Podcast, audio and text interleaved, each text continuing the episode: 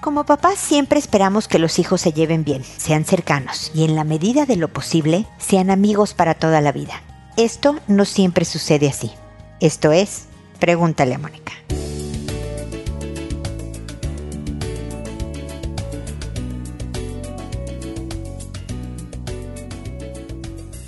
Bienvenidos amigos una vez más a Pregúntale a Mónica. Soy Mónica Bulnes de Lara, como siempre, feliz de encontrarme con ustedes en este espacio que habla de los hijos que son hermanos, que ojalá sean amigos.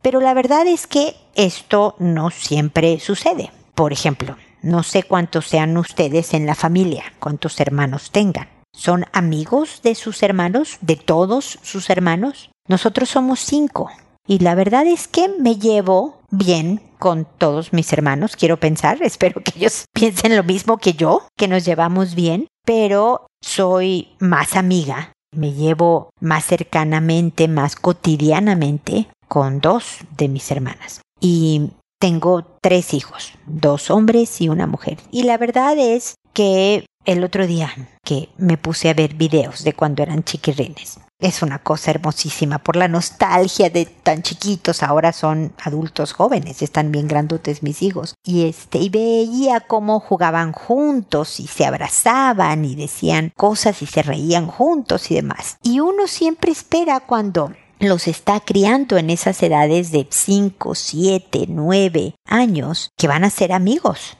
¿no? Les enseña a que no se peleen, a que se traten con respeto, a que se quieran y se cuiden, pero la verdad es que como en todas las relaciones existe la química y es un poco el tema del día de hoy, la química. Me voy a poner, no, no es cierto, no va a haber clase de química el día de hoy, pero existe la relación natural entre dos personas que sin querer ocurre, que hay eh, coincidencia, no sé si es de personalidades, de estilos, que se da. Hay veces que es por edad.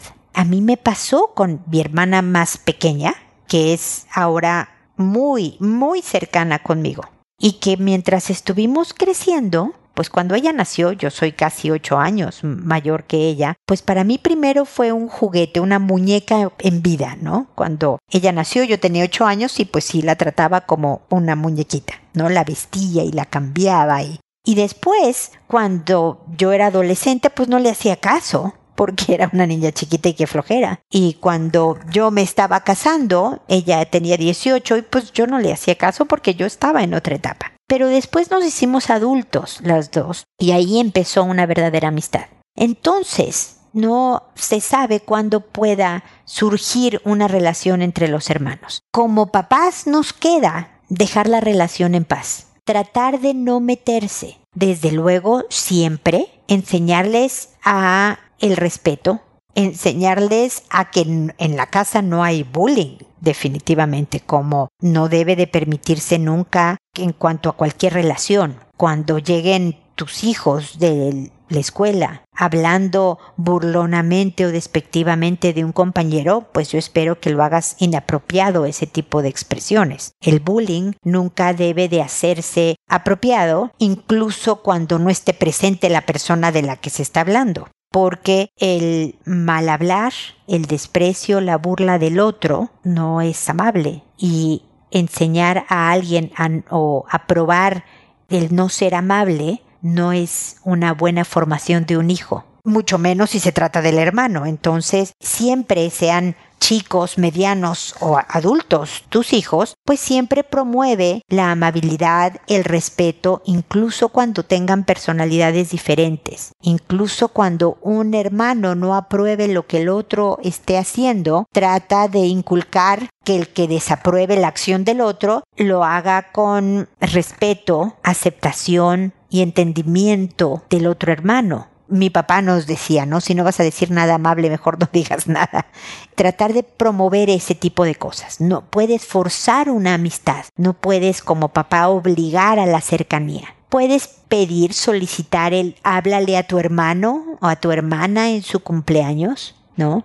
Ten esta amabilidad con tu hermano o con tu hermana. Repara un daño si te equivocaste e hiciste algo que estuviera inadecuado. Puedes, sobre todo cuando son adultos, puedes promover ese tipo de cosas, pero no puedes obligarlas. Y ser más testigo de una relación, pero nada más. Lo demás es aceptar lo que sea. A veces como papás intervenimos, podemos empeorar más la cosa. Y ni hablar.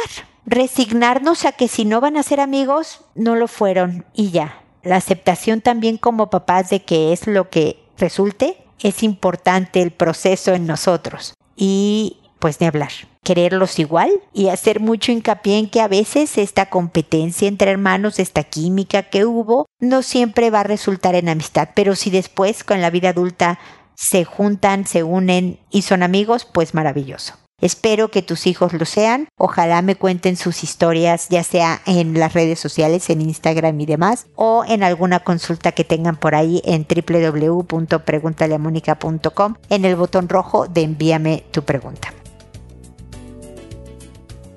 Este es mi comentario inicial. Ahora me dispongo a responder sus consultas que como saben lo hago por orden de llegada, que a todo mundo le cambio el nombre para conservar su anonimato que cuando he respondido a su consulta y el episodio se publica en la página, le escribo un correo a la persona que me consultó diciéndole el número del episodio, el título del mismo y el nombre que le puse lo hago por audio a través de este podcast, mi respuesta, para alcanzar a más gente. Me escucha mucho más gente de la que me escribe y podría servirle mis comentarios para un caso similar que estuvieran viviendo. Contesto siempre, aunque me tarde un poquirrín en mi respuesta, siempre respondo con la idea de que si ustedes ya resolvieron la situación, mis comentarios pudieran complementar con algo y ayudar un poco más con alguna cosa que fuera útil con lo que yo les pudiera decir. Y sin más preámbulo, empiezo hoy con Victoria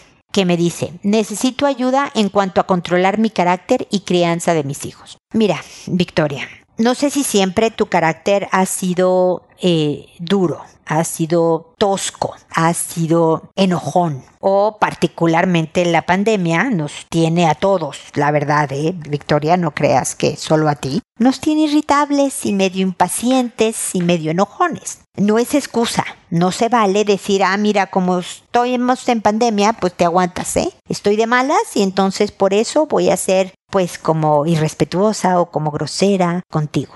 Tampoco el ser papás nos da derecho a faltarles el respeto a los hijos o al ponernos inflexibles o duros con los hijos, porque lo que provoca es resentimiento, y los hijos dejan de obedecer, dejan de responder adecuadamente, provocan distancia con nosotros y pues la cosa deja de funcionar en la casa y en nuestra relación con ellos. Entonces me dices, ¿cómo puedo controlar mi carácter? La verdad es que fuiste bien concisa en tu mensaje, ojalá me hubieras dado un par de ejemplos para poderte ayudar, pero déjame te doy algunas ideas. Lo mejor es primero hacer cosas que provoquen tu bienestar empezar a hacer cosas que disfrutas un poquito al día. No te digo que sueltes todas tus responsabilidades y te vayas a perder el tiempo, sería delicioso, ¿no? Irte a la playa y no mover un dedo y no, y pura diversión para que estuvieras de buen humor. Porque pues no podemos hacerlo, ¿no? Pero todos los días, un ratito en la mañana, aunque trabajes, ¿eh? No me importa, Victoria, no me importa.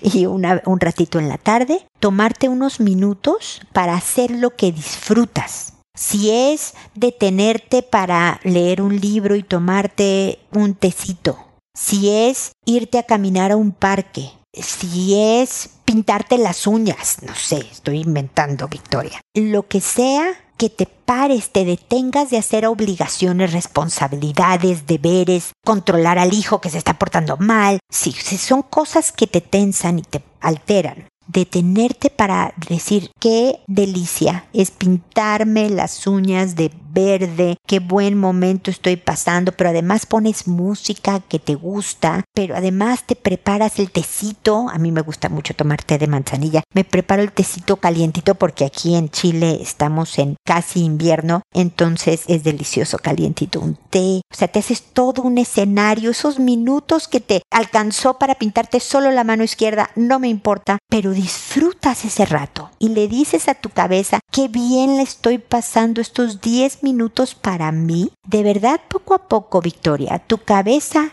tu cuerpo, tu mente, tú van a ir entendiendo que estás mejor, que te mereces ese rato de apapacho.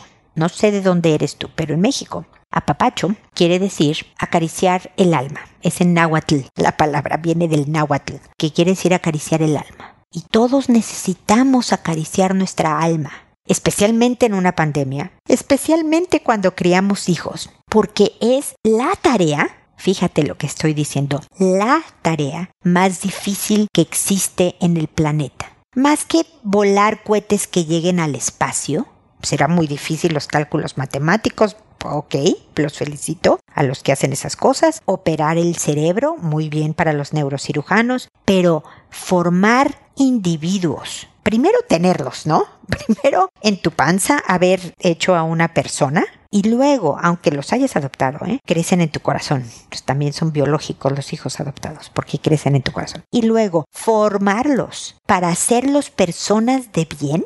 Híjole, dime si eso no es más complicado que llegar a la luna. Entonces, ¿cómo no vas a necesitar cuidarte? y provocar tu bienestar para estar en las mejores condiciones para controlar tu carácter. Entonces, lo primero es ver cómo provocas bajar tus revoluciones, ¿no? Como ves esas ollas, las ollas de presión que hay que, la valvulita hay que irla moviendo de a poquitos para que saque el vapor. Bueno, lo mismo contigo, ¿no? ¿Qué, qué cositas puedes hacer para bajar el vapor? Y luego tienes que ver cómo cambiar el escenario de las cosas que te hacen gritar con tus hijos. Si le dices a uno, por favor, saca la basura, y ojalá los hijos del planeta dijeran, sí mamá, y en ese momento dejaran el videojuego y corrieran a la cocina a sacar la basura. Eso no existe ni en los cuentos de hadas, Victoria, ¿no? Generalmente le tienes que volver a decir, hijo, te, pedí la, que sacaras la basura. ¿Te acuerdas, hijo? La basura, la basura, la basura, ¿no? Y entonces, ¿por qué te tienes que esperar hasta que grite? Ah, es que mamá, tú siempre gritas, ¿sí? ¿Sí o no? Y acabamos agotadas con la garganta deshecha.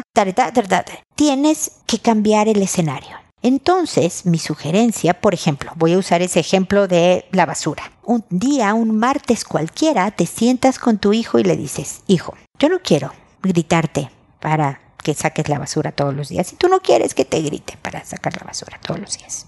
Entonces, ¿Qué te parece si pones, no sé cuántos años tenga tu hijo, si ya tenga celular, si sea muy chiquito para un celular y entonces le pones un recordatorio en una grafiquita en el pegada en el refrigerador, como lo quieras hacer, hijo, pero te toca sacar la basura. Si un día no sacas la basura, ese día y al día siguiente no hay videojuego tienes hasta las 8 de la noche para sacar la basura de ese día. ah, bueno, suponte que como ese día tiene hasta las 8 de la noche, pues ya jugó a lo mejor videojuegos. Entonces al día siguiente no va a haber videojuegos, ¿ok? No te voy a recordar.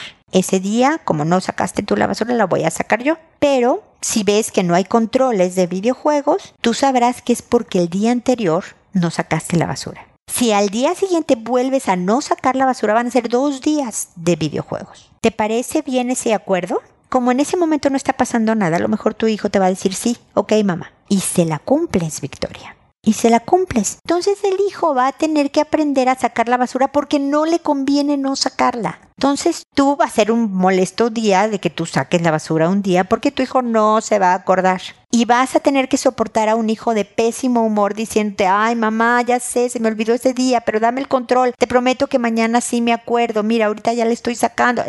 Y tú le vas a decir, entiendo hijo que se te olvidó, sí, yo sé que es la falta de costumbre, ching, qué mala onda, de todas maneras me quedo con los controles aquí. Ay mamá, es que contigo no se puede, ya sé hijo, qué mala onda, lo siento, y te mantienes es empezar a cambiar un poco la dinámica, pero haberme dado a entender con el ejemplo de cómo cambiar las escenografías para que tú grites menos y con pequeños acuerdos de consecuencias que no les convenga a tus hijos no cumplir con lo que deben de cumplir. Pocas reglas, pero bien firmes las consecuencias para que se cumplan. Espero que sea más o menos lo que me estás preguntando, Victoria. Si no, por favor, vuélveme a escribir que con gusto te daré más estrategias para manejar situaciones tanto de manejo de carácter como de crianza de los hijos, ¿ok? Adriana me dice ahora, hola Mónica, le quiero pedir un consejo para una situación que está pasando en mi relación. Yo tengo 17 años y mi novio tiene 20. Llevamos un año y medio juntos. Ambos estamos cursando el mismo nivel académico, pues él se retrasó un poco por causas externas. La cuestión es que constantemente nos estamos enviando mensajes, pero últimamente he sentido mucha monotonía en la relación. Él está todo el tiempo muy concentrado en sus tareas y yo paso mucho tiempo en el gimnasio. Pese a eso le he dicho que si le llamo mientras estoy ejercitándome, pero él nunca me dice que si lo acompaño en la tarea. Él no tiene iniciativa para nada. Hemos hablado de eso y se lo he pedido a casi el punto de romper por eso, pero las cosas siguen igual. También pasa que se niega a hacer videollamadas conmigo porque según está muy ocupado y me da una sensación terrible en el cuerpo cuando me dice que no. No nos hemos visto en persona desde enero de este año porque mi mamá me encontró haciéndole sexo oral en mi casa y ahora ella lo desprecia mucho aunque él jamás me ha faltado al respeto o hecho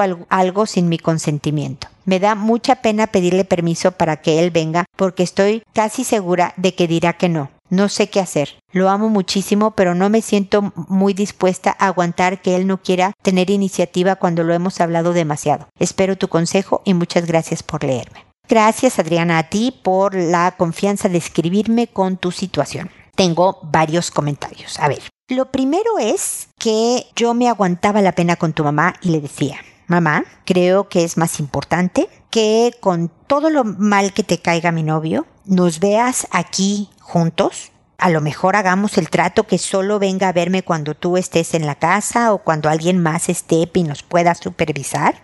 Si crees que no podemos estar solos porque ya no confías en nosotros, pero creo que es mejor que nos des oportunidad de vernos porque pues andamos. Entonces creo que el que yo pueda pedirte con toda confianza de que nos podamos ver y de contarte que sigo con este cuate lo estoy diciendo en mexicano, tú perdonarás, Adriana, con este cuate, o sea, que yo te tenga la confianza de decirte las cosas es mejor a que yo te niegue las cosas porque tú no quieres saberlo, porque te cae mal, ¿no? O sea, hablarle con, a tu mamá con confianza y con tranquilidad. Y si se empiezan a pelear, para la conversación. ¿Sabes qué, mamá? Si no vamos a poder hablar, mejor aquí le paramos y adiós. Yo creo que tu mamá va a ver la ventaja de poder hablar contigo número uno y de la visita de tu novio a que tú en algún momento lo veas en otro lado. Me explico, Adriana. Entonces, yo me echaba ese round.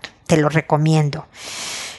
Respira, prepárate y como con madurez. Para tu mamá va a ser un poco mayor tranquilidad el que te vea con madurez y templanza manejando esta situación a que si lo evades por completo. ¿no? Ese es el, mi primer punto. Mi segundo punto es decirte que bienvenida a una relación de pareja, mi querida Adriana. En cualquier relación de pareja vas a encontrar cosas que te gustaría que hiciera tu pareja, tu novio en este caso, tu marido en un futuro, y que tu pareja va a querer que tú hagas y que nada más no esté en ti hacer. Por ejemplo, si tú quieres acompañar a tu novio cuando él hace la tarea mientras que tú estás leyendo, viendo una serie con audífonos para que él pueda hacer la tarea, coloreando lo que tú quieras hacer, entonces tú eres la de la iniciativa, Adriana. Creo que lo he dicho en este podcast, de alguna vez lo dije en Instagram y demás. Yo en esta familia, en la mía,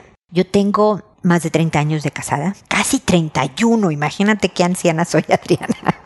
Toda mi relación, toda, yo he organizado viajes, paseos, vacaciones, cualquier plan, yo los he organizado Adriana. Porque si no los organizo yo, no se hace nada. Porque así es la cosa, Adriana. Si espero a que mi marido se le ocurra ir a la esquina, no vamos a ir a ninguna parte. Y yo no estoy dispuesta a no ir a ninguna parte. La verdad es que no. Entonces, como yo quiero pasear, salir a un lugar cerquita, a un lugar lejano, a donde sea, yo organizo las cosas. Por varios años me molestó. Adriana, no te quiero decir que yo desde el día uno dije, ay, qué padre, entonces yo soy la encargada 100%, yay. No, Hasta que llegó un momento en que dije, ¿sabes qué es inútil? Yo quiero salir y él sale con mucho gusto, entonces salgamos. Él se hace 100% cargo de otras cosas, que yo no, porque no está en mí hacerlo. Bueno, pues esta es mi chamba. Tú eres la iniciativa de, oye, yo voy a tu casa para cuando haces la tarea yo te acompaño. Prometo quedarme callada para que puedas hacer la tarea. Es un hombre responsable al parecer. Ahora, si algo es un no negociable,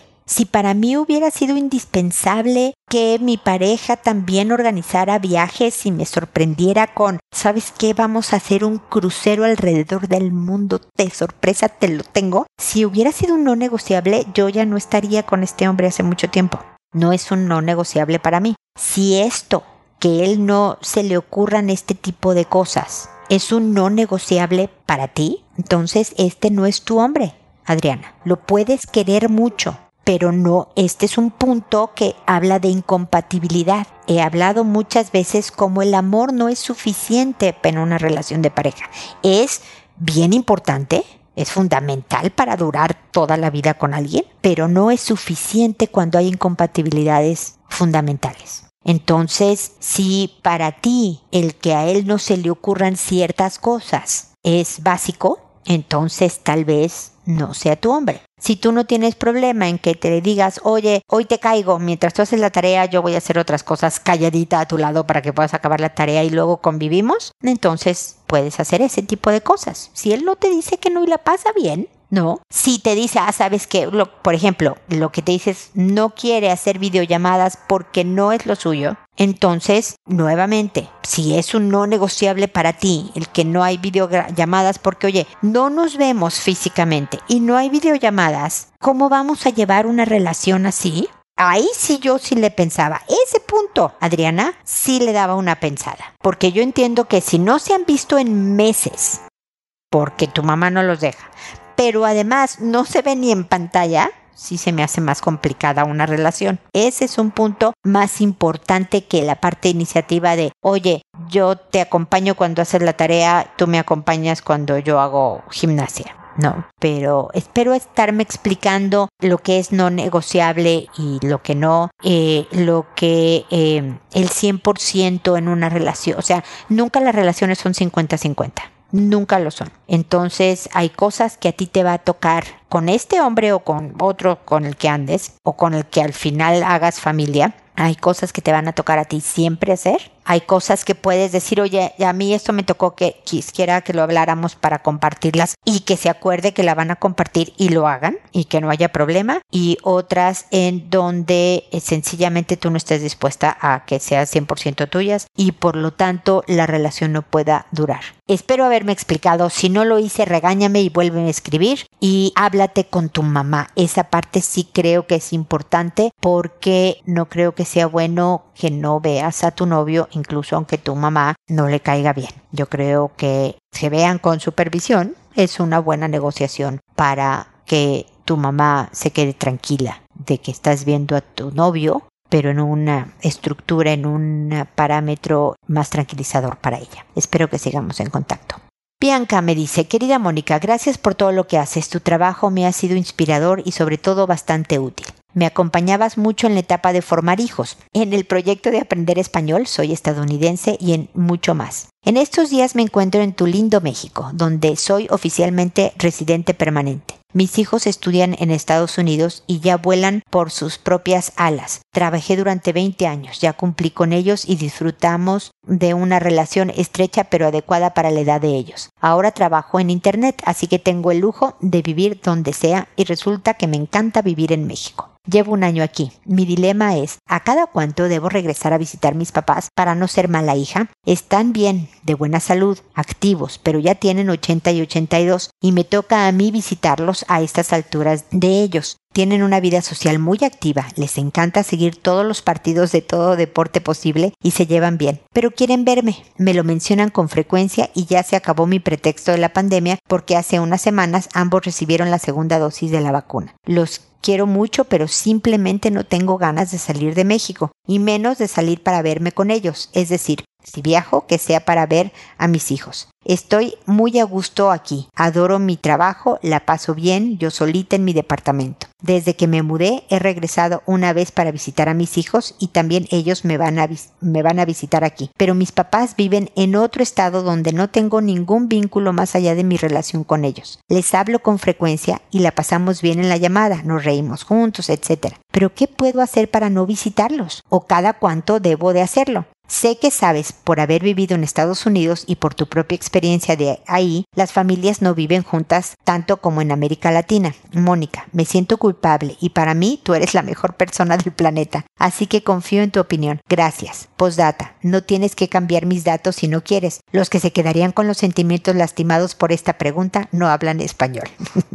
Gracias, Bianca. Por eso fue que sí te cambié de nombre, pero dejé que igual lo de que eras estadounidense y de que vives en México y que tus papás y todo esto, eso lo dejé igual. Gracias porque te encanta vivir en México, eso me parece padrísimo porque pues como sabes soy mexicana y me encanta que les guste mi tierra. Me da envidia que vivas en México porque extraño tanto México. Yo tengo pues más de año y medio de, de, no ir para allá. Eso no había pasado nunca desde que vivo fuera. Entonces estoy ansiosa por, por ir pero Chile en estos momentos tiene las fronteras cerradas y me es imposible. Pero en cuanto las abra, me voy para allá porque pues voy a ir a ver a mi papá, Bianca. Precisamente hablando del tema, mi papá tiene 84 años, me voy a ir a verlo. Pero a ver, entiendo lo que me dices. Me da gusto que te lleves bien con ellos y, y tengas contacto. Entiendo la cultura americana que son menos apegados, los latinoamericanos somos muy eh,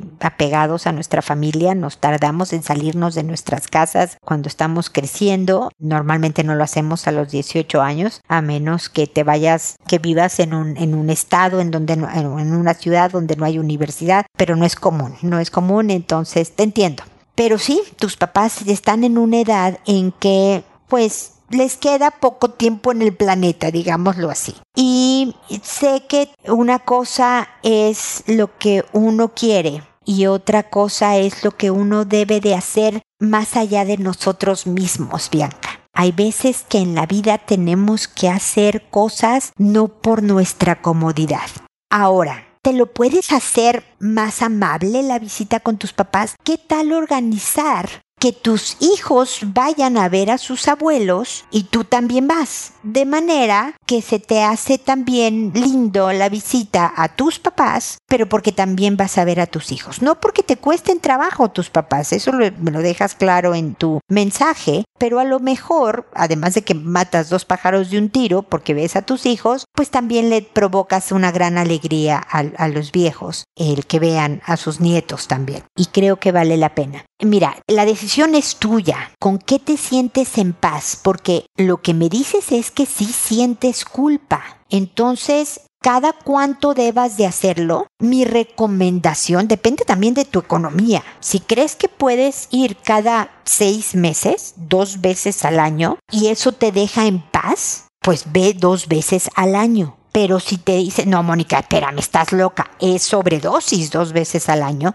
ve una Ve una vez al año, las videollamadas ahora cubren perfectamente la capacidad de convivir, como bien dices, puedes tomarte el cafecito con ellos, puedes comer con ellos, puedes organizar un juego de algo con ellos, etcétera, etcétera. Pero la verdad es que lo importante son dos cosas. Tanto el hacer algo, va a sonar un poco feo, Bianca, que te incomode por tu bien, porque es por el bien de otros, es hacer algo que vaya más allá de ti mismo por el bien de otros, porque vas a ser felices a tus papás, no, no feliz a ti, por una parte, y por otra parte vas a calmar tu culpa. Entonces, la dosis la defines tú.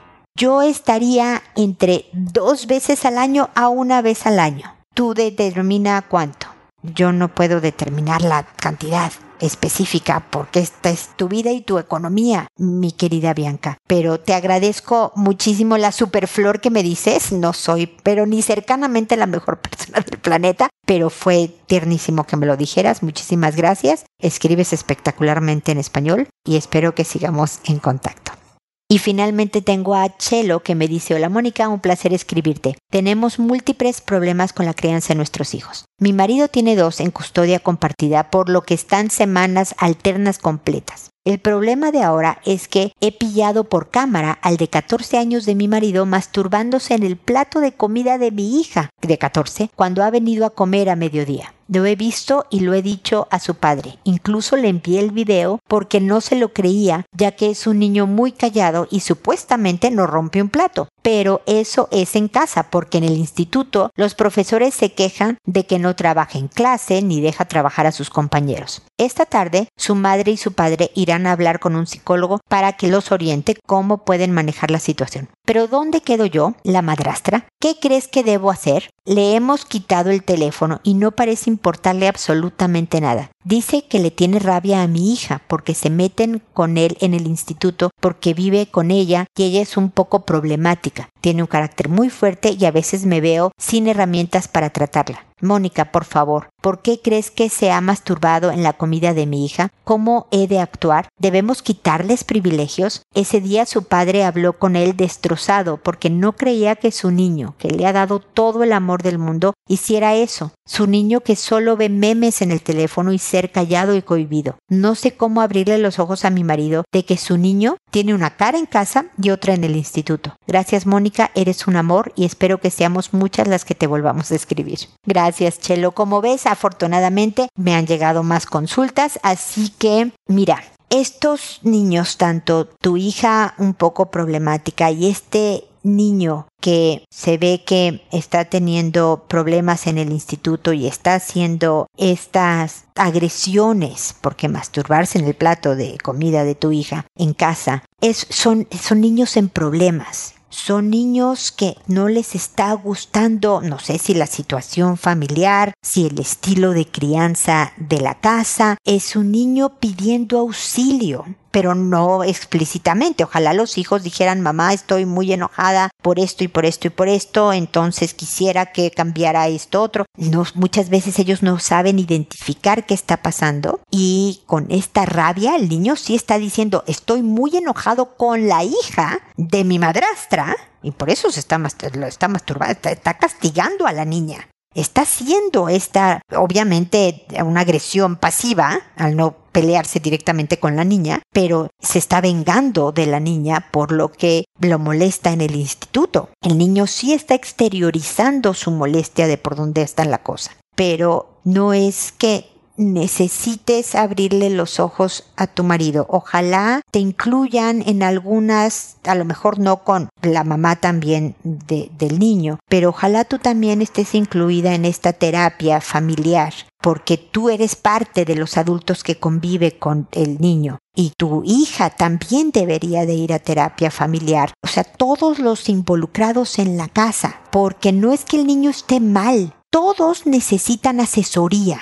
¿Me explico? Este es un problema de, de dinámica familiar y todos necesitan asesoría. Si todos señalan al niño de 14, él se va a sentir como el niño problema, que está traumado, que es un pervertido, que, que mal, que y esto se va a, dañar en autoestima y más rabia y más distancia y más irse para adentro y más cohibirse, me explico, y menos hablar y más distancia entre todos y lo que es un niño lastimado y vulnerable. Y yo creo que tu hija también tiene heridas y, y rabias y ustedes están tratando, papás, de tanto tu marido como tú, como la mamá de este niño, están tratando, de los dos niños de tu marido, de manejar estas situaciones. Entonces, todos necesitan asesoría con este psicólogo que ojalá sea familiar, para que tú estés involucrada, tu hija esté involucrada, todos. Ese sería mi consejo inicial, querida Chelo. Mucha empatía, mucha consideración y cariño yo sé que te enfurece y te lastima, pues es una agresión a tu hija y lo que quieres es proteger a tu hija y alejar a este niño que está haciendo estas cosas tan desagradables hacia tu hija. Pero la verdad es que si lo ves como, como un niño herido, como un niño lastimado y que lo está comunicando de una manera pésima, pero que necesita ayuda, tal vez ahí empiece el camino hacia arreglarlo, porque como vas a tener todavía estos niños en casa, la cosa es encontrar la solución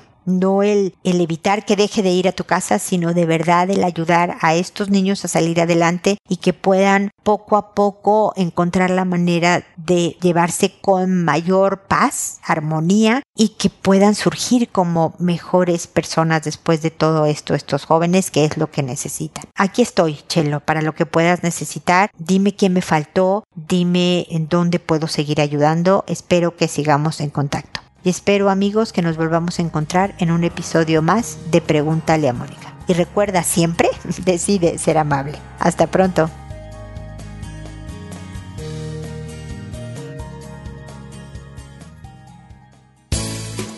¿Problemas en tus relaciones? No te preocupes, manda tu caso, juntos encontraremos la solución. www.preguntaleamónica.com Recuerda que tu familia es lo más importante.